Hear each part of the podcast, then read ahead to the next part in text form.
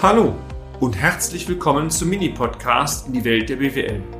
Mein Name ist Peter Scharf. Ich bin Unternehmensberater mit Leib und Seele und gemeinsam gehen wir den Problemen der BWL auf den Grund. Kurz, kompakt, unverständlich.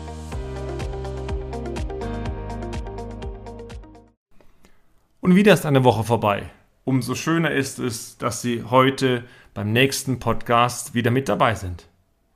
Im letzten Beitrag haben wir über die Herausforderungen einer professionellen Kommunikation im digitalen Zeitalter gesprochen. Wir führten aus, dass durch die Anzahl der mittlerweile angebotenen Kommunikationskanäle in Kombination mit der Tatsache, dass eine 24-stündige Erreichbarkeit praktisch vorausgesetzt wird, eine strukturelle Unternehmenskommunikation, die obendrein auch noch sehr effizient verläuft, nicht einfach zu erzielen ist.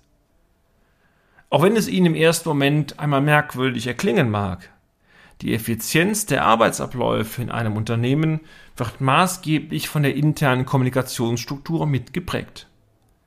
Wie oft schon ist es vorgekommen, dass beispielsweise Materialeinkäufe viel zu spät oder doppelt getätigt wurden, deswegen weil wichtige Informationen zwischen Kunden und Unternehmen oder den einzelnen Abteilungen auf der Strecke geblieben sind.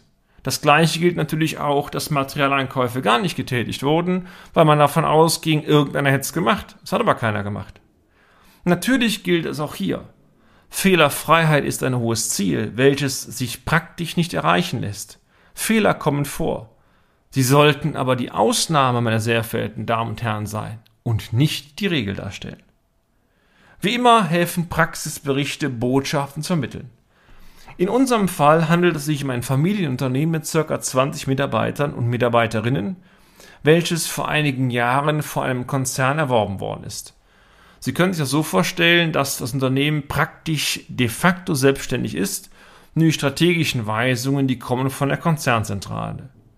Diese strategischen Weisungen übrigens werden über ein internes Mail- oder Nachrichtensystem ermittelt, was auch sämtlichen Mitarbeitern zugänglich ist, die Mitarbeiter haben natürlich je nach Hierarchiestufe verschiedene Zugriffsrechte darauf. Die Geschäftsführung nutzt nun die Kommunikation mit der Belegschaft primär über die Nachrichtendienst Signal, die über die Kommunikation des internen Netzwerkes, selektiv auch über klassische Mails wie Outlook und Co., aber auch sporadisch per SMS und Telefon. Eine Struktur, welches Medium wie verwendet wird, ist nicht zu erkennen. Ähnliches übrigens war auch auf der Seite der Belegschaft festzustellen. Je nach Vorliebe des einzelnen Mitarbeiters wurde das ein oder andere Medium präferiert. Im Zeitablauf übrigens stellte sich zudem heraus, dass der größte Kommunikationsanteil über die Plattform Signal abgewickelt wurde. Da es keinerlei Anweisung gab, welche Inhalte über welche Plattform darzustellen waren, wurden im Zeitablauf auch vermehrt private Inhalte über diese Plattformen ausgetauscht. Hierzu zählten Urlaubsbotschaften, Verabredungen, Fotos und so weiter und so weiter. Der Datentraffic und auch die Anzahl der Nachrichten pro Mitarbeiter und Tag stiegen rasant an. Also 200 bis 300 Nachrichten pro Nase war keine Ausnahme. Flächendeckend durch die ganze Belegschaft, bei Einzelnen noch mehr. Übrigens, wir hatten insgesamt nur 20 Damen und Herren. Wie so oft möchte ich mit diesem Beispiel einmal direkt eine Frage an Sie stellen. Beurteilen Sie doch bitte einmal das Kommunikationsverhalten des Unternehmens mit einer Skala von 1 bis 6. Gehen wir mal davon aus, 1 ist sehr gut und 6 wäre sehr schlecht. Schätzen Sie bitte zudem auch einmal die Auswirkungen dieses Kommunikationsverhaltens auf die Effizienz des Unternehmens ab, wiederum von der Bandbreite 1 mit der Bandbreite 1 6 und 1, wo wir wieder so verstehen, dass das ganze Kommunikationsverhalten zu einer Effizienzverbesserung führt und die 6 würde dazu bedeuten, dass es zu einer Effizienzverschlechterung führt.